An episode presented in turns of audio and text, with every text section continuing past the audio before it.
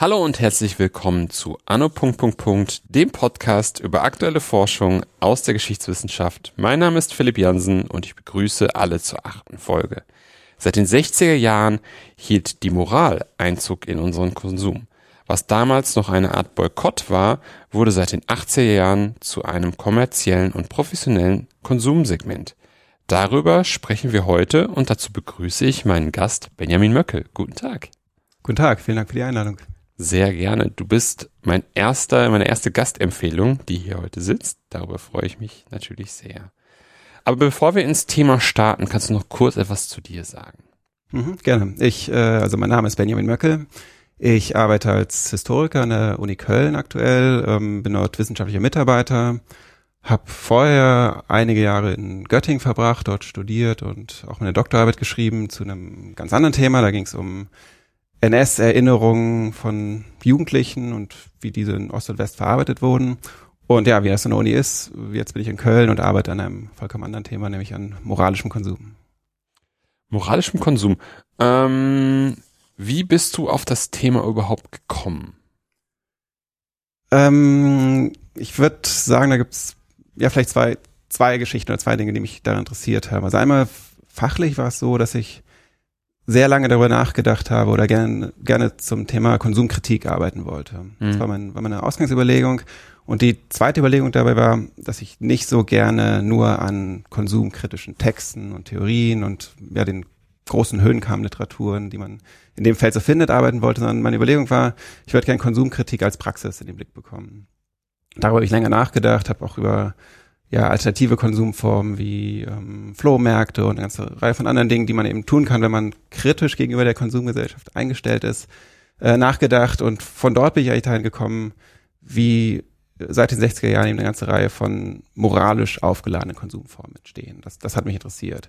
Das ist so die, die erste Geschichte, die eher fachlich orientiert ist. Und die zweite ist, glaube ich, ganz, ganz trivial, dass das ein Thema ist, was einen aktuell im Alltag schlicht gar nicht, äh, gar nicht entgehen kann. Also mhm. von, äh, ich glaube, jeder hat mit seinen, in seinem Freundeskreis schon häufig über die Fragen diskutiert, ähm, die irgendwie mit Konsum und Moral zu tun haben. Also bringt es was, fairen Hand, fair gehandelten Kaffee zu kaufen oder äh, ist es schlimm, Plastiktüten ähm, mitzunehmen im Supermarkt und soll man Nestle boykottieren? Also eine ganze Reihe von Fragen, die einem im Alltag begegnen. Mhm. Und insofern ist da auch sozusagen eine, ja, ein schlichtes Alltagsinteresse mit, mit verbunden an der Arbeit. Hm. Wie war der Forschungsstand oder welchen Forschungsstand hast du vorgefunden und welche Fragestellungen hast du dann daraus entwickelt? Also das ist, ähm, ja, muss man glaube ich differenziert beantworten. Also die, die, das ganze Feld von von fairem Handel, von ökologischem Konsum, Boykottaktionen ähm, ist ein Feld, was man in der Wissenschaft im Ganzen mittlerweile sehr, also sehr breit finden kann. Es liegt schlicht daran, dass das auch ökonomisch relevant geworden ist in letzter Zeit. Mhm. Das heißt, ähm, so im Feld von Wirtschaftswissenschaften, von Soziologie äh, gibt es da sehr viele Arbeiten, entsteht auch unglaublich viel aktuell. In der Geschichtswissenschaft war mein Eindruck und ist eigentlich immer noch so, dass das Thema noch nicht noch nicht sehr stark bearbeitet wird. Es gibt jetzt die ersten Arbeiten, die erschienen sind, so zum zur Geschichte des Fernhandels in der Bundesrepublik, zur Geschichte des Fernhandels in Großbritannien. Also erste Arbeiten entstehen, aber es ist nicht so, dass das wirklich sehr präsent ist als als Thema der Zeitgeschichte. Das ist glaube ich so der ähm, ja der der erste Grund, warum man, glaube ich, sich sehr produktiv mit dem Thema auseinandersetzen kann.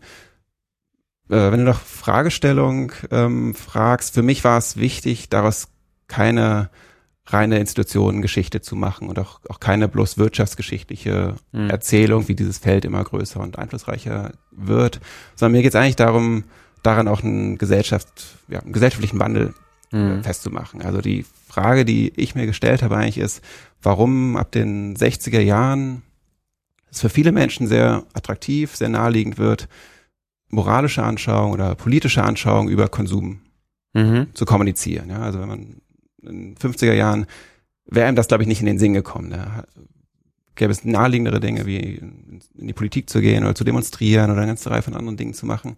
Ähm, heute ist uns das total naheliegend, dass man irgendwie seine moralischen Anschauungen auch irgendwie im Konsumalltag auslebt. Mhm. Und das hat mich eigentlich interessiert, was, was da eigentlich für, für ein Wandel in den, seit den 60er Jahren stattgefunden hat. Okay. Ähm, mm, mm, mm. wie muss ich mir das denn überhaupt vorstellen? Wie sieht moralischer Konsum in den 60er Jahren aus? Also was entstand da? Wie sieht moralischer Konsum in den 60er Jahren aus? Eine sehr gute Frage. Also die, ähm, die eine Sache, die ich, die, die ich erstmal ähm, so als, als vielleicht als Hintergrund sagen würde, ist, ähm, natürlich gab es immer Vorstellungen, dass unser Konsumieren irgendwie moralisch ist. Also es gab schon Boykottkampagnen so mhm. 18, 19. Jahrhundert zurück.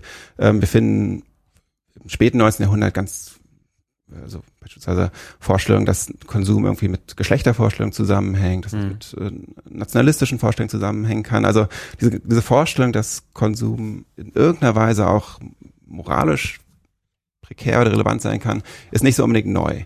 In den 60er Jahren ähm, ist das Neue eher, also einerseits, dass, ähm, dass das relevanter und auch, auch vielleicht ähm, von, von mehr Personen ganz explizit so, so ausgelebt wird. Mhm. Und zweitens, dass es sich mit ganz neuen Themen auflädt. Also Fragen wie internationale Solidarität, Dekolonisation, ähm, Umweltbewegung, ähm, globale soziale Gerechtigkeit, also alles Themen, die, die in der Zeit auch ganz allgemein in der Luft mhm. liegen, aber hier jetzt ganz, ganz neu eigentlich mit der Konsumalltag verbunden werden.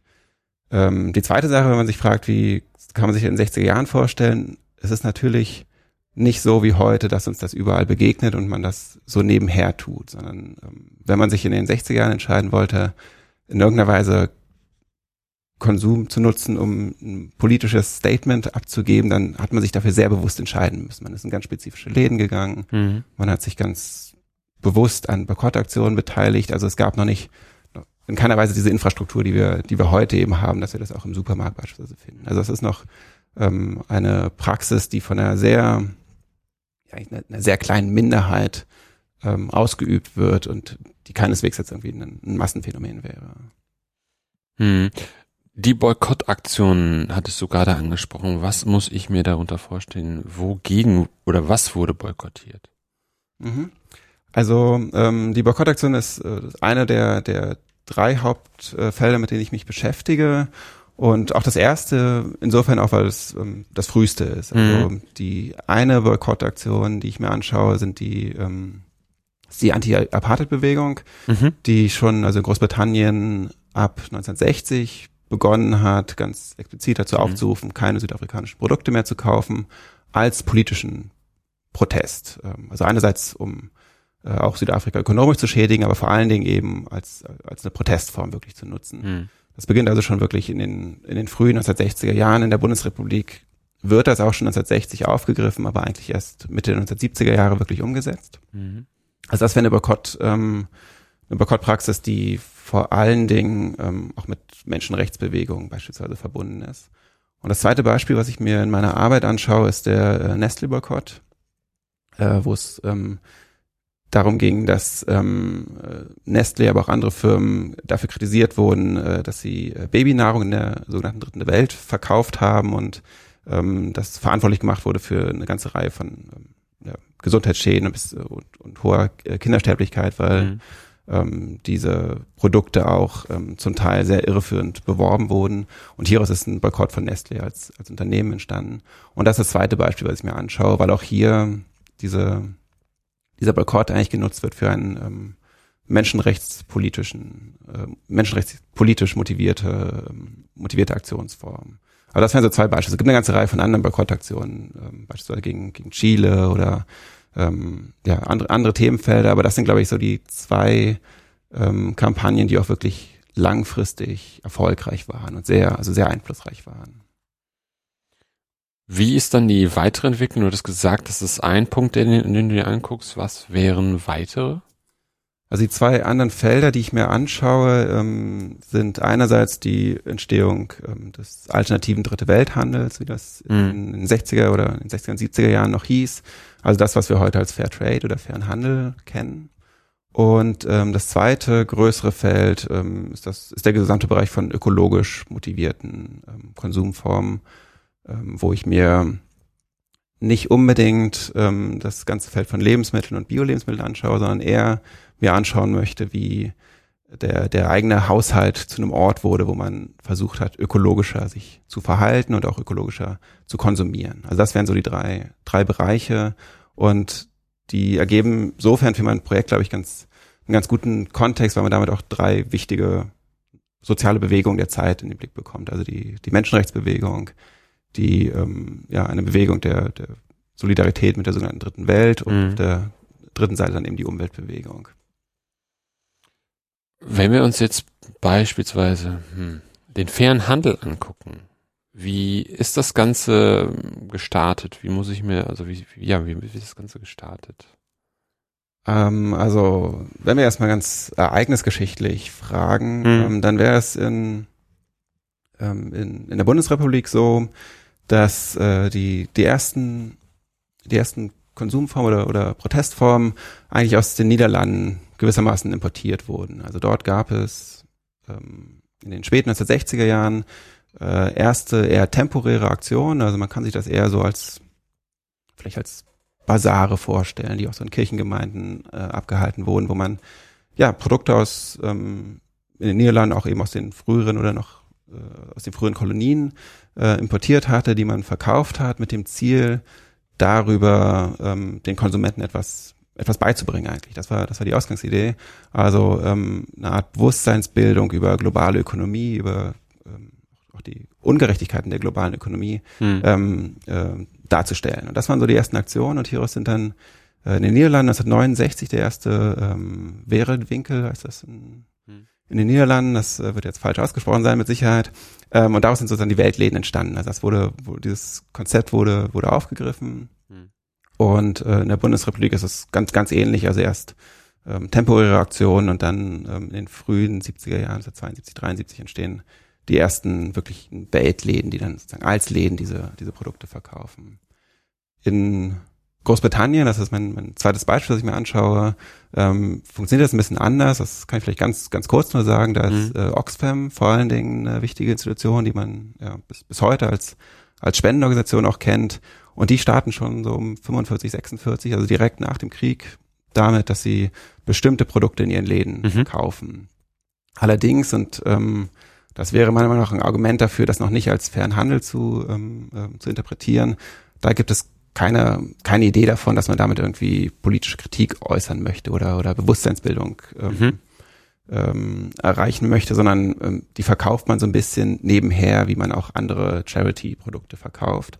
Aber Oxfam wird eben auch wichtig als ja eine der wichtigsten äh, Institutionen, die, ähm, die solche Produkte dann in, in Großbritannien verkaufen.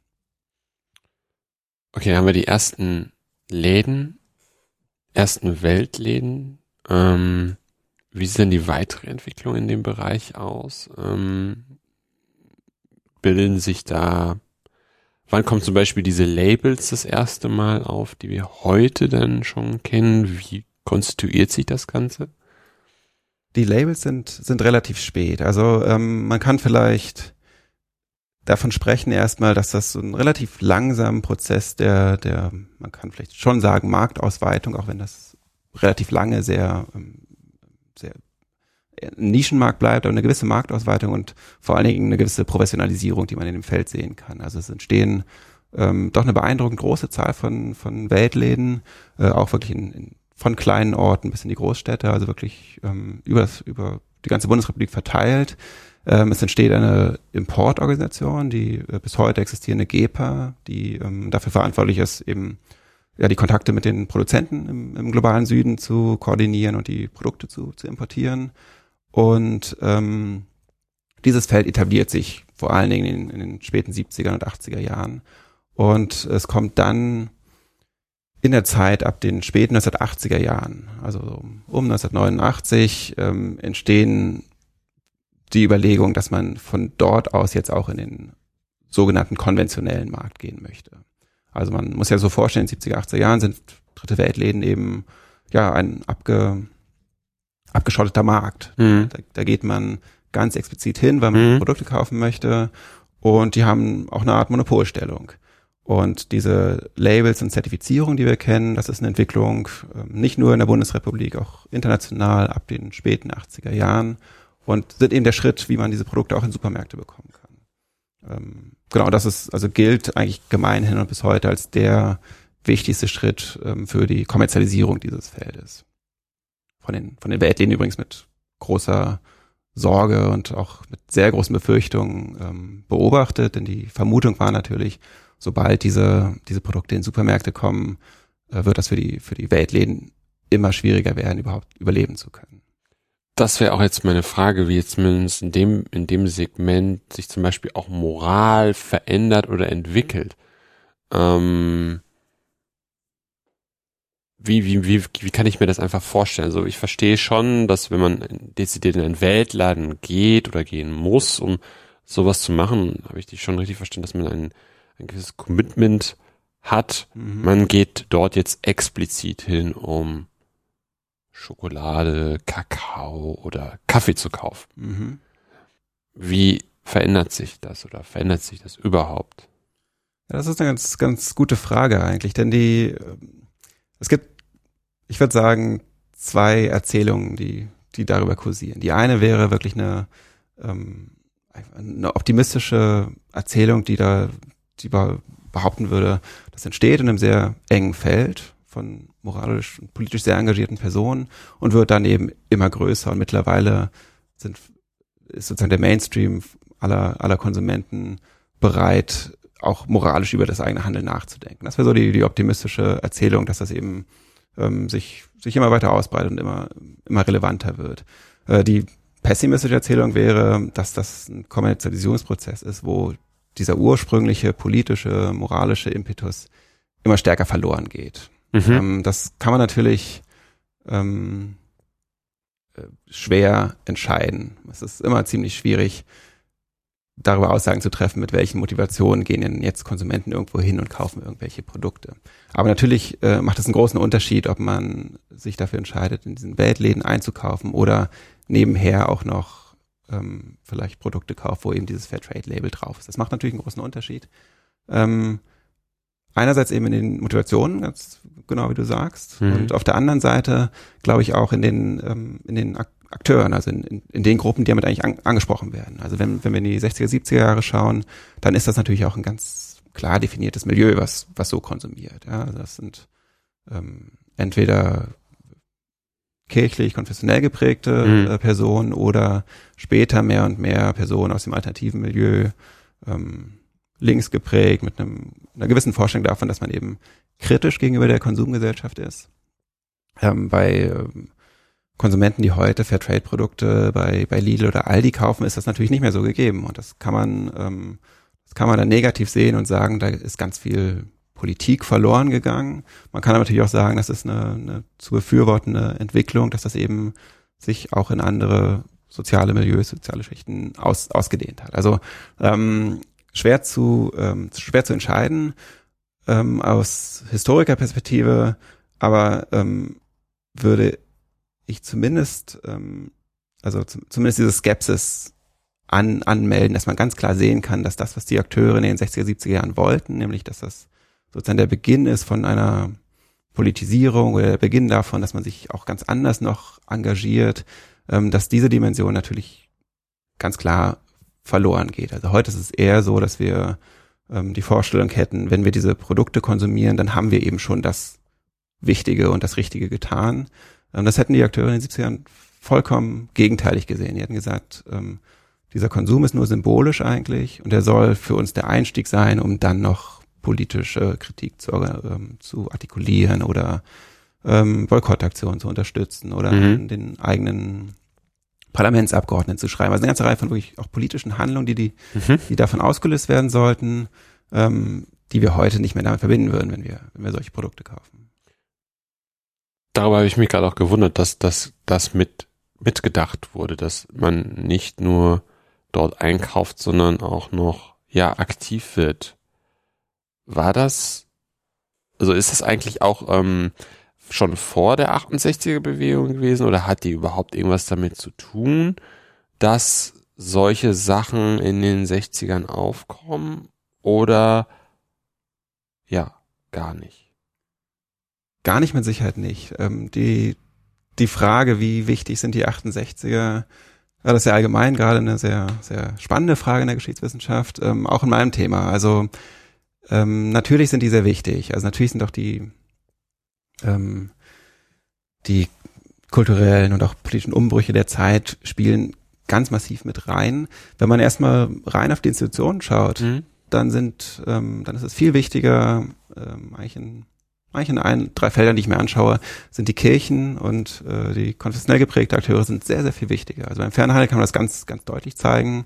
Da sind äh, Miseria und Brot für die Welt, also die ähm, karitativen Organisationen der, ähm, der beiden äh, Konfessionen, sind die wichtigen Institutionen, die das vorantreiben. Und auch die Akteure kommen meistens erstmal aus diesem Feld, ähm, sind natürlich meistens eher ähm, aus den äh, Jugendorganisationen, aus, äh, also Jugendliche aus dem, aus dem Feld, die natürlich auch von den 60er Jahren geprägt sind. Aber man kann nicht sagen, dass das ein, ein Projekt der 68er wäre. Das, mhm. ähm, das ist eine Interpretation, die man, also die im Nachhinein eigentlich, eigentlich konstruiert worden ist. Mhm. Aber nichtsdestotrotz ähm, spielen, glaube ich, die vor allen Dingen auch eben die, die Vorstellung, dass sich, dass man Politik anders, ähm, anders gestalten kann oder anders Einfluss auf Politik nehmen kann. Diese Vorstellung, die man vielleicht von den 68ern, vielleicht auch so vom, vom Civil Rights Movement hm. übernimmt, das spielt eine ganz, ganz entscheidende Rolle, dass man eben Politik anders definiert, dass man sich überlegt, wenn wir in einen Supermarkt gehen und dort den, ähm, den, den ähm, Manager ansprechen, dass er seine südafrikanischen Produkte aus dem Regal nehmen soll, dass das auch eine politische Aktion ist. Ich denke, hier ist eine ganz, ganz klare Verbindung äh, zu einer Ausweitung des Politikbegriffs, der, der in der Zeit eigentlich entsteht. Was ich mich dann auch gerade gefragt habe, wenn du sagst kirchliche Organisation, Miserio, ob das dann wiederum, gerade bei Miserio, auch mit den Missionen der Kirchen, gerade in, du nennst es den globalen Süden, auch zusammenhängt, die ja dort auch waren. Also das ist vielleicht jetzt ein bisschen in den letzten Jahren weniger geworden, dass man, dass es sowas gibt. Aber ähm, alte Pastoren und Pfarrer waren ja teilweise selbst schon da, weil da Missionen von katholischer oder evangelischer Kirche waren. Hat das damit einen eine Zusammenhang oder ist das ein Zusammenhang?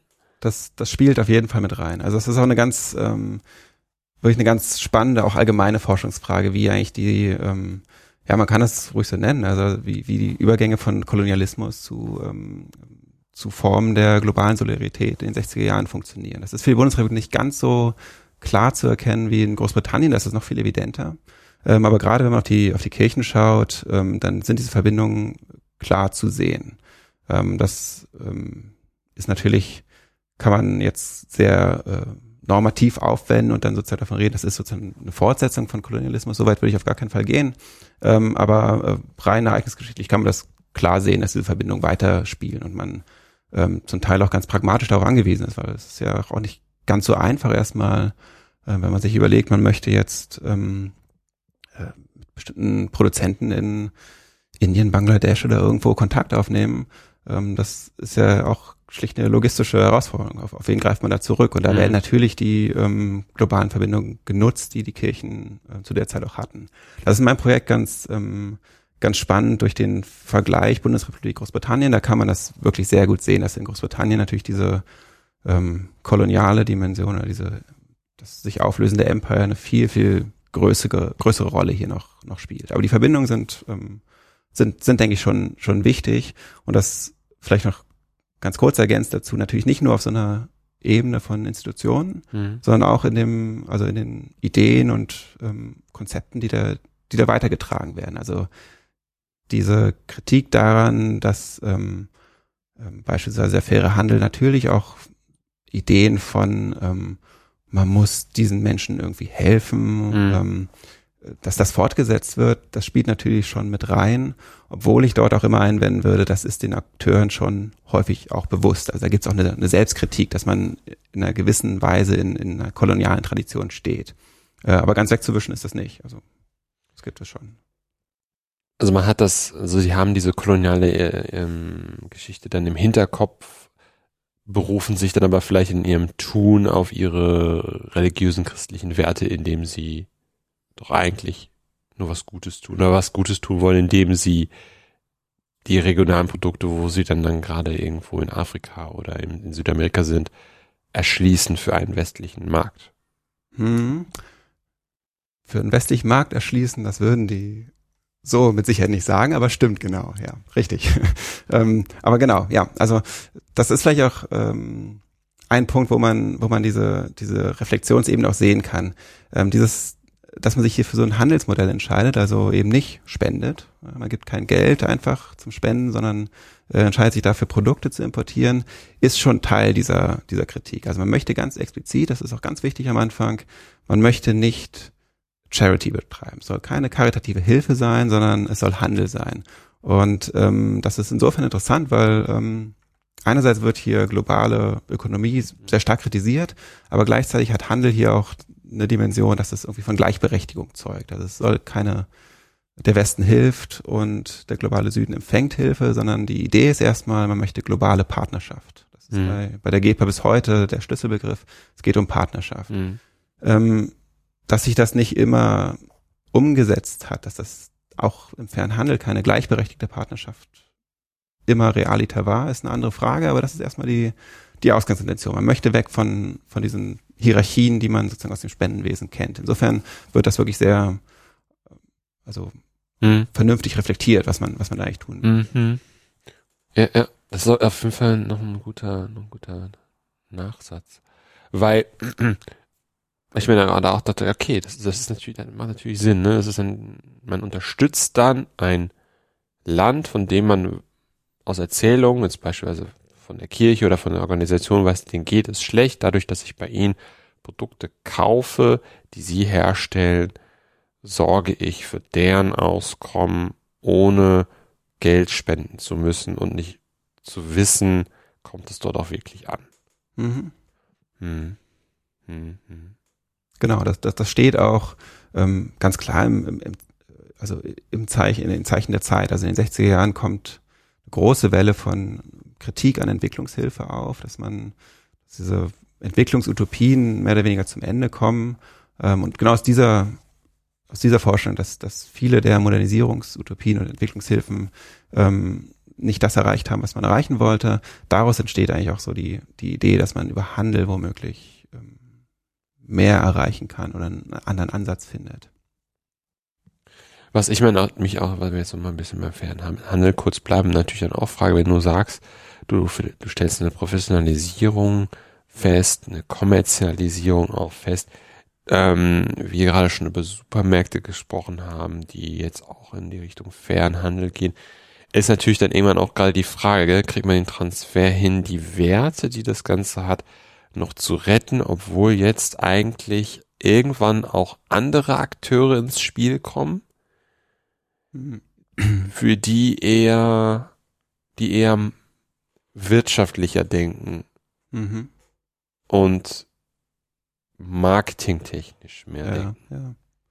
Ja. ja, das ähm, wird aktuell, also von allem, was ich jetzt auch so in den aktuellen Debatten verfolge, wird das sehr stark natürlich ähm, gerade debattiert, auch, auch in dem Feld. Ich bin da jetzt natürlich als Historiker, ähm, kommt es jetzt sehr nah an schlicht meiner informierten Privatmeinung über die aktuellen Entwicklungen, aber natürlich kann man dazu, dazu was sagen. Also ähm, einerseits ähm, habe ich beschrieben, glaube ich, dass es natürlich so einen Verlustprozess gibt, wenn man, ähm, wenn, wenn man diese Produkte auch an kommerzielle Akteure gibt, die sich nicht dafür interessieren, ähm, äh, was das jetzt auch politisch oder, mhm. ethisch bedeuten sollte. Das ist, also da verliert man natürlich ein bisschen was. Auf der anderen Seite ähm, kann man, glaube ich, zwei Sachen sagen. Einerseits kann man, ähm, denke ich, genauso gut argumentieren, dass es eine sehr gute Entwicklung ist, wenn ähm, kommerzielle Akteure gezwungen werden, äh, sozusagen aus ähm, aus den schlechten Gründen das Richtige zu tun. Also ne, wenn, wenn, wenn das Feld mittlerweile so relevant geworden ist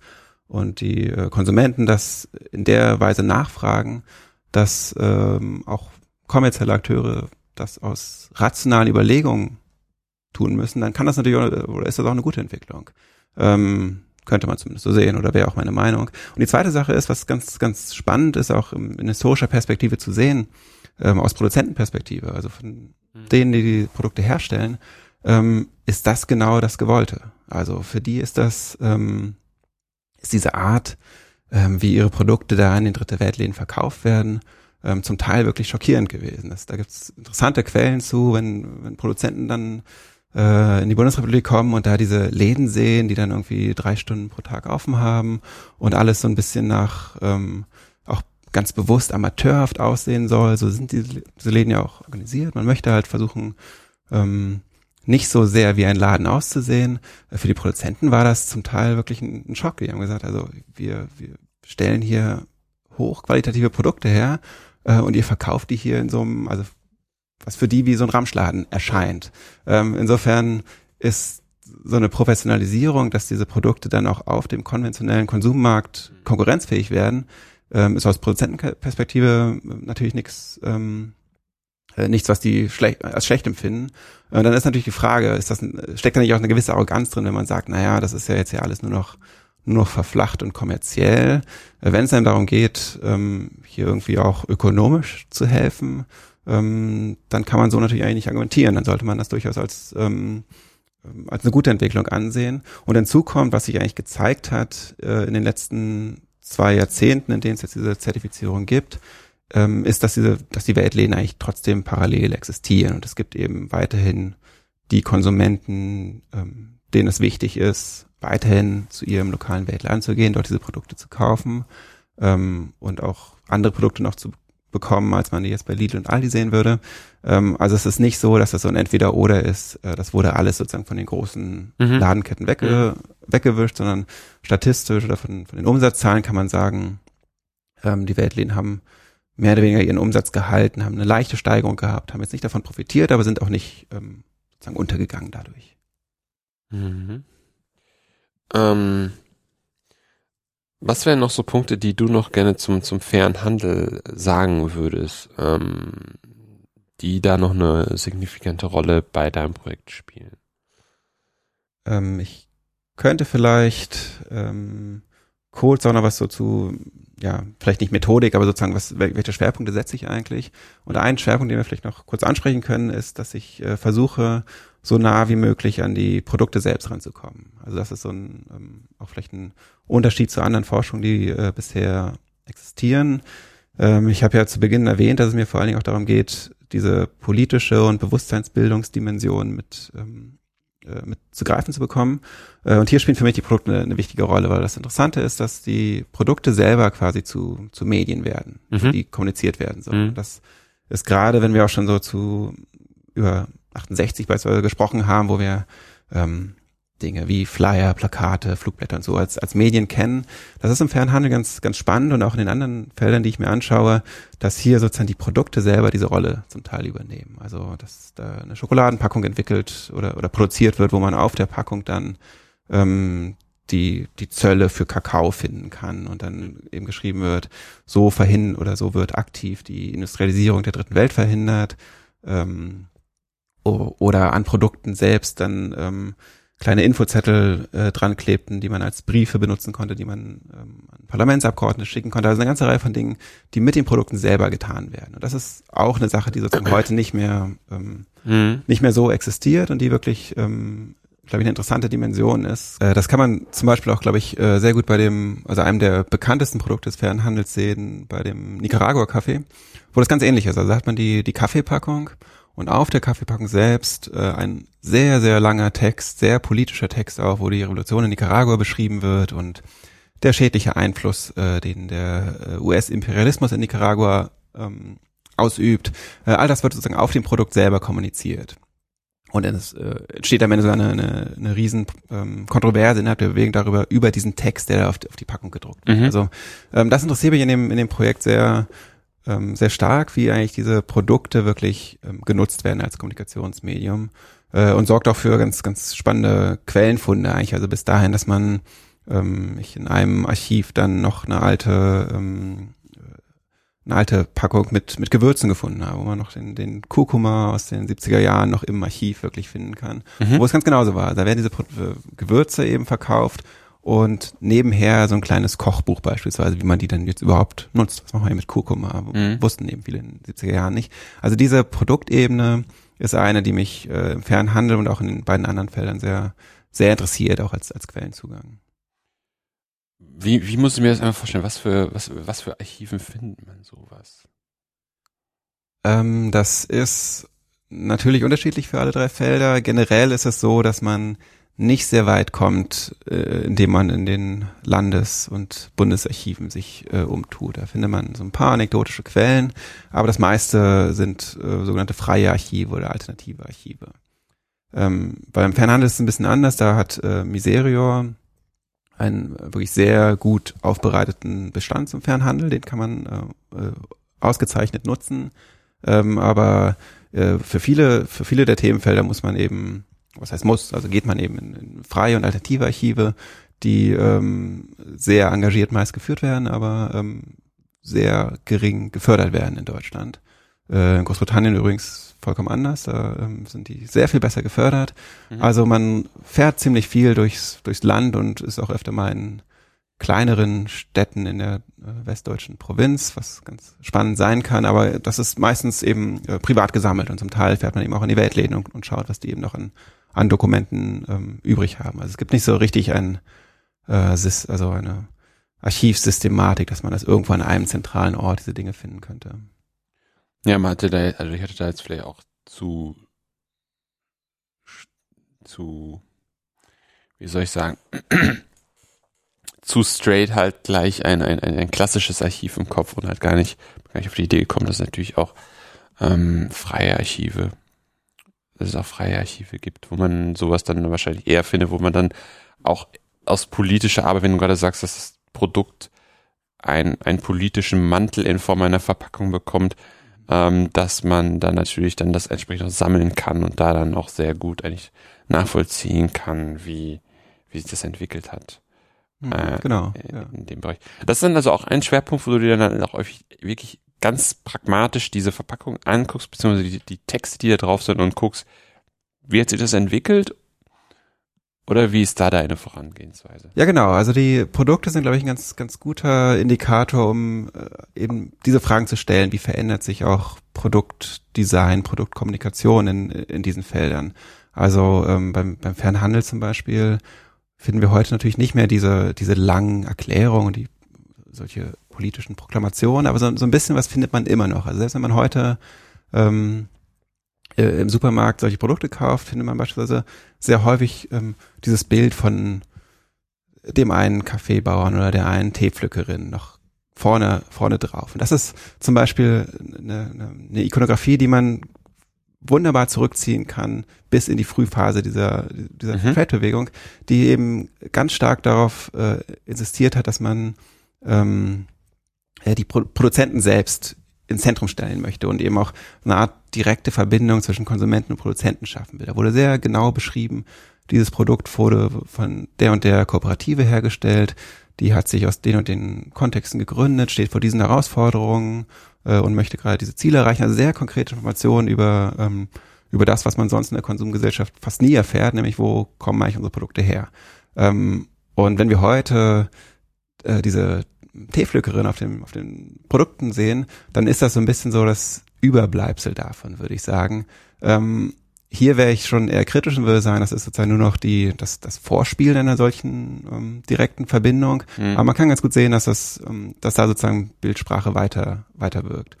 Und das kann man an, an sehr vielen Beispielen eigentlich zeigen. Also ähm, beim, beim Fernhandel, äh, die GEPA zum Beispiel produziert irgendwann dann auch Produktkataloge. Da haben sich sehr lange gegen gewehrt war auch eine große Kontroverse innerhalb der Bewegung, ob man sowas denn überhaupt tun dürfe.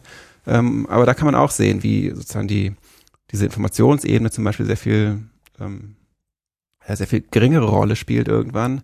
Äh, und es sehr viel wichtiger wird, eben die Produkte mit Bildern darzustellen und eben auch darauf, ähm, ähm, darauf hinzuweisen, wie hohe Qualität die Produkte haben. Also man kann an dieser, an diesen Produktdarstellungen sehr gut sehen, wie sich auch die, ja, die Motive und auch die Ziele der Bewegung verändern.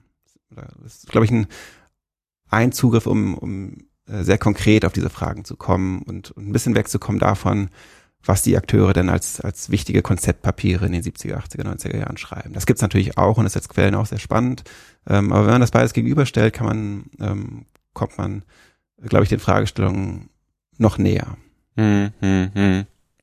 Ja, vor allem, wenn man das, das Visuelle Endprodukt mit der Botschaft dann entsprechend aussieht oder vielleicht auch sagen kann, was du gerade angedeutet hast, dass der eine Text vielleicht zu kritisch war oder zu drastisch, da hat man dann vielleicht im nächsten Jahr oder dann direkt danach dann einen neuen Text dran rausgebracht, der dann mhm. hier und da dann doch sich verändert, wo man auch sagen kann, so semantisch oder wie auch immer, kommunikationstechnisch, hat sich so verändert. Also das verstehe ich auch, vor allem auch die Idee, einen vielleicht eher mh, hm, unpersönliche, eine unpersönliche Kaffeeverpackung oder, oder Kakaoverpackung halt so zu personalisieren, dass das ist ja auch meistens so, dass, dass die, ähm, die, die Menschen, die Arbeiterinnen und die das, die da abgebildet sind, einen ja auch immer angucken. Ne? Ja, ja, genau, genau. Also es ist ja wirklich so sehr persönlich, ich habe was auch immer gepflückt, geerntet, verarbeitet und das sind, dass man halt so, ja, so dieses persönliche, ähm, also dass man den Arbeiter ja zeigt, ist ja so ganz klassisch ja auch, ne? Ähm, was ja dann teilweise auch irgendwie so ein bisschen verloren geht, wenn man dann wirklich immer nur in den Laden geht. Also so ein bisschen auch diese weg von dieser Agrargesellschaft, wo man vielleicht auch weiß oder irgendwann aus Erzählung weiß, wie stellt man jetzt irgendwas her, hin dann zu, man geht dann wirklich nur noch in den Laden, bezahlt dafür und weiß aber gar nicht, wo kommt das her, wie wird das hergestellt, ähm, wie landet das jetzt hier im Supermarktregal. Ja, genau. Also das ist, glaube ich, auch ähm, das wird nicht immer explizit gemacht, aber ich glaube, das steckt schon auch ein bisschen dahinter, dass man, dass darin eine, Art romantische Vorstellung davon ist, wie denn früher Konsum oder Versorgung funktioniert hat. Also, dass es insofern auch eine, eine Konsumkritik ist, dass man sich gegen eine anonymisierte Marktgesellschaft positionieren möchte. Ähm, auch hier wieder würde ich sagen, dass natürlich funktioniert das nicht vollständig ist. Mhm. Also man, es gibt sozusagen keinen Weg raus aus dieser global, globalisierten, anonymen Markt, äh, Marktökonomie, in, in der wir eben, in der wir eben leben.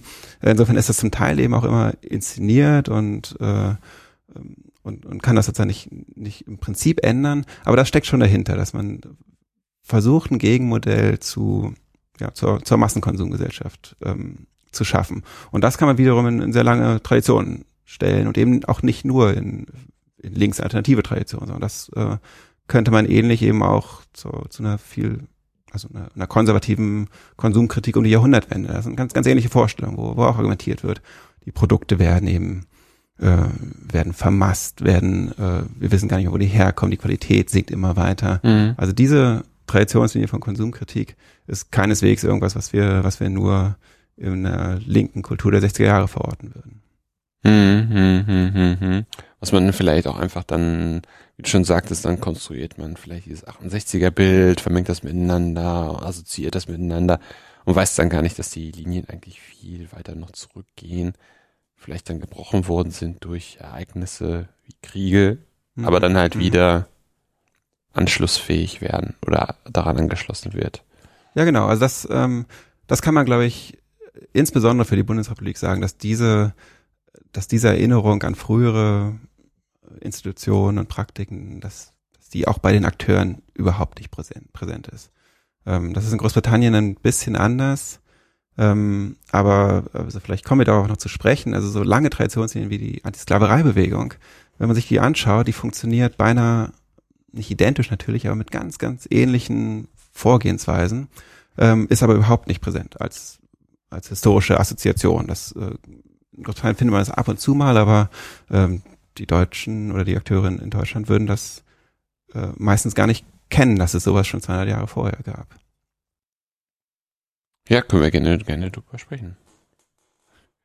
Was gibt es dazu zu sagen?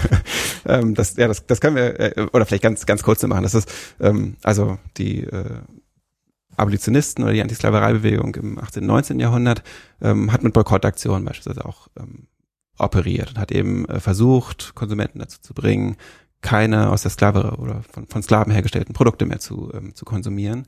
Und wenn man sich das anschaut, dann sind die Analogien wirklich frappierend. Also sie fangen erstmal damit an, eben ähm, diesen Boykott durchzusetzen, mhm. äh, merken dann, naja, wir brauchen dann ja auch vielleicht äh, alternative Produkte. Dann gibt es sogenannte Free Produce Shops, ähm, die eben sklavereifreie Produkte anbieten, die man kaufen kann, mit, mit Whitelists und also ganz, ganz ähnlich, also auch Form der, der Zertifizierung. Also all das so, so Dinge, die man, ähm, die wir heute sozusagen als, als Prinzipien immer noch finden. Und gleichzeitig jetzt in der Zeit auch schon, das ist vielleicht auch spannend nach unseren bisherigen Diskussion, die wir jetzt in den letzten Minuten hatten, auch schon die Kritik daran. Also funktioniert das überhaupt? Ist das ökonomisch überhaupt relevant? Ähm, und gibt es überhaupt einen Ausstieg aus dem Sklavereisystem nur, weil man eben für sich persönlich verzichtet, solche Produkte zu kaufen? Also selbst die diese Diskussion, die wir heute führen, ähm, wurden im äh, in Nordamerika der, der, des frühen 19. Jahrhunderts schon ähm, oder Mitte des 19. Jahrhunderts schon ganz ähnlich geführt. Hm. Ja, das ist, ist, ist ja wieder, wieder ja, überraschend, ja, doch irgendwie überraschend, aber irgendwie auch fast nicht verwunderlich, ne, dass so, so, so solche Ideen immer wieder aufkommen, wenn man bestimmte Disbalancen feststellt äh, und einfach sagt, okay, ich möchte dieses System von sklavenproduzierten Produkten nicht unterstützen. Also was gibt es? Eine Gegenbewegung? Wie mache ich das? Wie organisiere ich das? Wie mache ich das publik? Wie flankiere ich das mit welchen Aktionen? Mhm, mh. ähm, das ist wiederum spannend auf jeden Fall. Der Punkt Ökologie. Richtig. Mhm. Ist dein dritter, deine dritte Säule, die du dir anguckst. Genau, das wäre die dritte Säule, die zeitlich ähm, etwas schwieriger zu verorten ist, weil man eigentlich nicht so nicht so wirklich auf ganz feste Institutionen verweisen kann, die so den, den Ursprungspunkt bilden, aber äh, eigentlich zeitlich ähnlich wie der faire Handel entstehen. Also in den späten 60er, frühen 1970er Jahren äh, wird dieses Feld sehr viel ähm, relevanter und äh, hat auch sozusagen im, äh, im Nachdenken über die, die Motive, glaube ich, eine ganz, ganz, ganz ähnliche, oder kommt aus einem ganz, ganz, ganz, ganz ähnlichen Kontext, würde ich sagen. Ähm, das interessiert mich deswegen, ähm, weil ähm,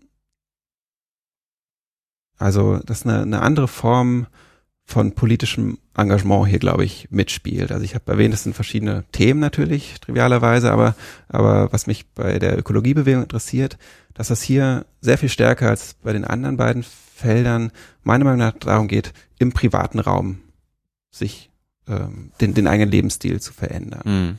Ja, also beim, bei den Boykottaktionen ist es ganz ähm, evident zu sehen, hier geht es wirklich oft um auch politische Konfrontation in der Öffentlichkeit. Bei den ähm, beim fairen Handel und in den Dritte Weltläden kann man sozusagen sagen, hier entsteht eine parallele Ökonomie, in der man agiert. Und äh, meine These zumindest wäre, äh, in der Ökologiebewegung ähm, geht es vor allen Dingen sozusagen um den eigenen Haushalt, den, das eigene Haus als der Ort, wo man seinen Lebensstil verändern soll. Mhm. Ähm, das reicht von, also wirklich von ja, Alltagspraktiken wie, ähm, dass man eben äh, bestimmtes Waschmittel verwendet, dass man ähm, sich darüber informiert, welchen Härtegrad das eigene Wasser hat, dass man nicht zu viel Waschmittel verwendet, mhm. dass man zum Teil ähm, äh, ein äh, das klassische Beispiel ist der, der Ziegelstein, den man in die, in, die, in die Klospülung legt, damit man weniger Wasser beim, äh, beim Spülen verbraucht oder sich dann äh, solche in den 70er Jahren noch nicht existierenden Spülstops selber baut. Dazu gibt es dann Bauanleitungen. Also eine ganze Reihe von Feldern äh, oder dass man sein Brot selber backt. Also wir kennen, wir kennen alle diese Beispiele, äh, die alle darauf hinauslaufen. Äh, man demonstriert jetzt nicht unbedingt, das gibt's natürlich auch parallel, ähm, sondern man versucht, all das, was man zu Hause eigentlich so tut, hat und sich anschafft, äh, ökologisch neu zu denken. Mhm. Da geht es natürlich auch um Verzicht zum Beispiel. Das ist ja. so eine Dimension, über die wir jetzt noch gar nicht gesprochen haben, dass natürlich beim moralischen Nachdenken über Konsum auch immer darum geht, womöglich müssen wir eben einfach schlicht weniger, mhm. nicht anders konsumieren oder womöglich bestimmte Dinge gar nicht mehr konsumieren. All das spielt bei dem äh, Ökologie-Thema eine sehr viel größere, eine sehr viel größere Rolle. Das ist so der, der Ausgangspunkt, warum mich das, das Themenfeld noch mhm. interessiert und vielleicht zur, zur Schwerpunktsetzung. Ähm, äh, ich schaue nicht so sehr auf ähm, das ganze entstehende Feld der, der Bio-Lebensmittel. Das wäre nochmal eine eigene Geschichte, die, glaube ich, spannend wäre, ähm, aber also schlicht A, nicht zu schaffen ist für mich, das jetzt auch noch zu machen und B, auch vielleicht zu nah dran ist an dem, was man auch beim Fernhandel nachzeichnen kann, sondern ähm, ich versuche eben eher auf diese äh, im ökonomischen Sprech gesagt, also auf diesen Non-Food-Bereich zu gucken, mhm. wo man eher ähm, also über äh, Fahrräder, Küche, äh, Putzmittel und so weiter nachdenkt. Also das ist so eine Schwerpunktsetzung, die ich schlicht auch aus, aus pragmatischen Gründen vielleicht gesetzt habe. Hm, also, dass man dann einfach alles sehr viel bewusster und reflektierter macht, als man vielleicht vorher macht. Ähm, wenn wir jetzt mal das Große uns angucken, um das Ganze jetzt wieder auch so ein bisschen rund zu machen, außer du würdest jetzt nur intervenieren und sagen, da hättest noch was. Ähm, wie entwickelt sich einfach die Moral im Konsum in deinem Projekt? Was sind da so die ersten Ergebnisse, die du bisher zusammengetragen hast? Das ist eine sehr gute Frage, die ich ähm, in der Tat in nächster Zeit beantworten muss. Ähm, ja, in ganz, ähm, in ganz groben Linien vielleicht. Also ähm, meine vielleicht die wichtigste These, die ich für alle drei Felder eigentlich verfolge, ähm, ist die, dass man nicht so sehr auf ähm, Umsatzzahlen und ökonomische Entwicklung schauen sollte, sondern genau auf dieses, auf dieses Feld. Wie verändert sich Moral hier? Und ich glaube, man kann in allen drei Feldern beobachten, dass hier äh, zu Beginn wirklich ein äh, erstaunlich hohes Maß an wirklich an politischer Empörung, an, äh, an moralischer Empörung, an äh, auch an, an Emotionen drinsteckt, die in, in, in diese Konsumpraktiken gelegt werden. Und das ist wirklich, ähm, also für mich sehr, sehr faszinierend auch zu beobachten, weil das ähm, also mir selber auch gar nicht so so einleuchtet oder so nahe ist. Ähm, aber in den 60er, 70er Jahren kann man wirklich sehen, da wird, ähm, da wird auch nicht darüber nachgedacht, wie ökonomisch relevant ist das, sondern das ist wirklich eine, eine, eine Grundsatzentscheidung, dass man eben bestimmte Produkte nicht mehr kauft. Mhm. Ähm, ganz egal, ob das jetzt, ähm, ähm, ob das den südafrikanischen Staat jetzt irgendwie trifft oder für den relevant ist, sondern das ist wirklich eine, eine ja, also eine hochmoralische oder religiös manchmal eben auch aufgeladene Entscheidung. Ähm, und was man dann, glaube ich, beobachten kann, ähm, ist nicht so sehr eine, eine lineare Entwicklung, dass man sagen kann, das geht verloren und das wird dann dafür eben sehr viel ökonomischer und kommerzieller, sondern was wirklich spannend ist, äh, ist meiner Meinung nach die Tatsache, dass das von Beginn an ähm, hoch kontrovers ist, wie gut das funktioniert. Also selbst die Leute, die zunächst mal ähm, diesen Standpunkt vertreten, das ist ein Prinzip, an dem wir festhalten müssen, egal wie relevant das ist, ähm, denkt natürlich schnell darüber nach, naja, aber das kann ja dann vielleicht nicht alles sein. Also wenn das ökonomisch so irrelevant bleibt, dann äh, ist das vielleicht doch noch nicht der richtige Weg oder wir haben noch nicht genau gefunden, wie wir damit jetzt umgehen. Also das ist keine lineare Entwicklung, sondern es wird immer darüber gestritten, wie kann man es doch schaffen, andere mhm. Personen noch anzusprechen, welche Unternehmen könnte man vielleicht doch ansprechen, um Ko Kooperationen einzugehen. Mhm. Ähm, und dabei geht diese, gehen diese moralischen Vorstellungen keineswegs verloren, sondern ähm, man versucht sozusagen diesen Ausgangsimpuls, dass man in irgendeiner Weise entweder helfen oder seinen eigenen äh, schlechten ökologischen Einfluss äh, reduzieren möchte. Ähm, dieser Impuls bleibt erhalten und es wird permanent unter den Akteuren darüber gestritten, was der beste Weg ist, das jetzt eigentlich zu tun. Mhm. Und das kann man wirklich also ähm, sehr spannend nachvollziehen, weil gerade auch, ähm, wie das im alternativen Milieu halt eigentlich immer so ist, die reden ja nicht allzu höflich miteinander auf. Die, wenn, wenn die sich streiten, dann ist das in den Quellen auch gut nachvollziehbar. Das sind meistens wirklich sehr äh, hart äh, formulierte Texte und, und gegenseitige Angriffe zum Teil, mhm. an denen man wirklich sehen kann, dass das ein, also ein heiß umstrittenes mhm. Feld ist. Also das wäre so die, ähm, äh, die Entwicklung, die man, die man nachzeichnen kann.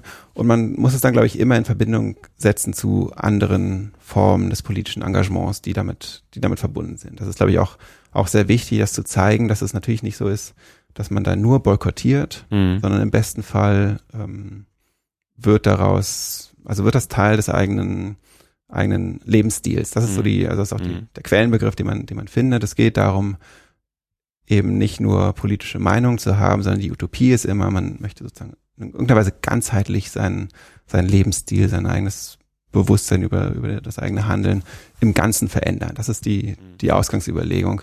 Äh, und das ist natürlich schon spannend zu fragen, was davon dann irgendwann noch übrig bleibt von einer solchen ganzheitlichen Utopie, mhm. die da, die da mitschwingt. Ja, gerade wenn dann, gerade im fairen Handel, das dann sehr kommerziell oder ja, eine potenziell breitere Käuferschaft erreicht, indem man das halt auch in Supermärkten platziert.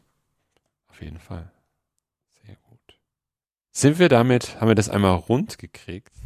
Ähm, wenn wir jetzt Zuhörende haben, die sagen, das würden wir gerne nochmal was vertiefen, würden gerne dazu noch was lesen. Was würdest du empfehlen?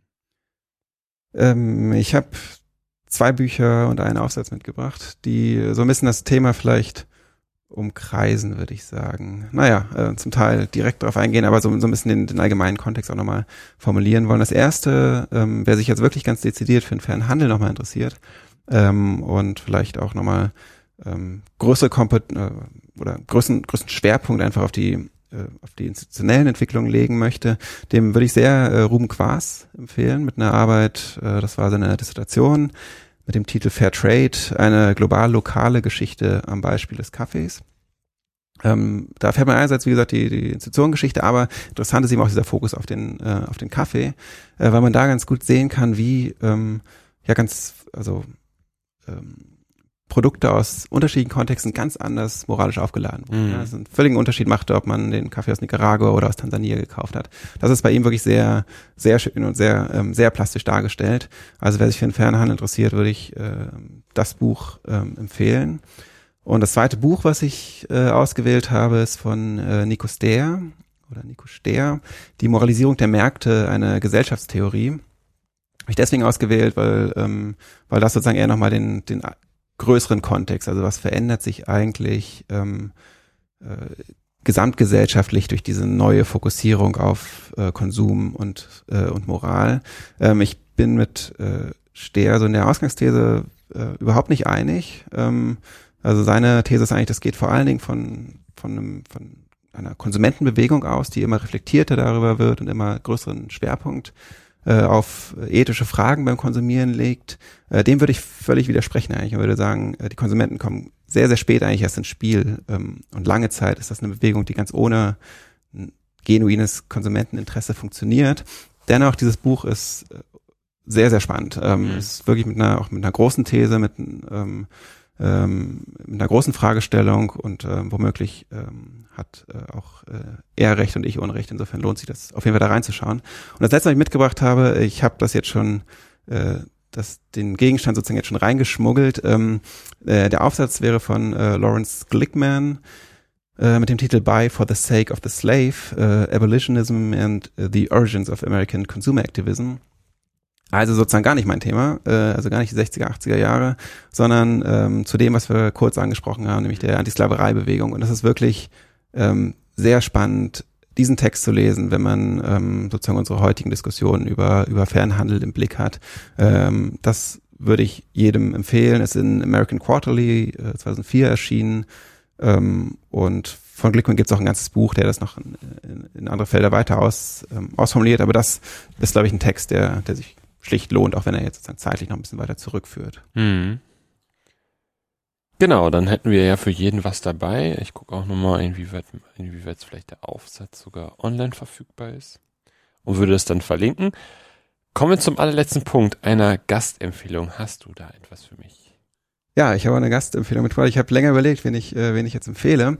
Ähm, ich würde dir empfehlen ähm, äh, Janis Wagner, ähm, ein äh, ja, Doktorand, der ähm, sehr lange an der Viadrina in Frankfurt-Oder gearbeitet hat und äh, jetzt äh, mit einem äh, Stipendium über ähm, Felix Hartlaub promoviert. Ähm, ähm, sehr spannender, äh, sehr spannende Person und auch ein sehr, sehr spannendes Projekt. Also Hartlaub war äh, Historiker und, und Autor im, im Zweiten Weltkrieg, unter anderem in der Historischen Archivkommission und hat ein ganz spannendes ähm, ja, sozusagen historisch, autobiografisch, literarisches Werk hinterlassen, was ähm, äh, interessante Aufschlüsse über den, über den Zweiten Weltkrieg liefert. Ähm, und äh, ich empfehle das sozusagen auch so ein bisschen aus äh, beinahe egoistischem Interesse, denn äh, Janis ist sozusagen die Person, mit der ich schon im längsten in meinem Leben über Geschichte und Geschichtsthemen spreche und bis heute sehr regelmäßig tue, aber uns über unsere Forschungsprojekte, dazu kommen wir fast nie, dass wir darüber mal länger sprechen. Insofern würde mich das auch einfach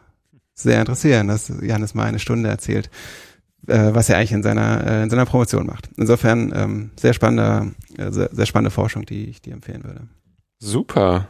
Ja, vielen Dank. Äh, das freut mich.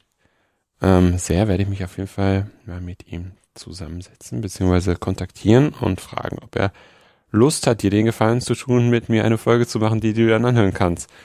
Ähm, ansonsten war's das bei Arno. Wenn es euch gefallen hat, empfehlt den Podcast gerne weiter. Wenn ihr den Podcast unterstützen wollt, ich mache im Herbst Spätsommer eine kleine Aufnahmereise nach Zürich. Könnt ihr mich da gerne unterstützen. Den Spenden-Button findet ihr auf der Website.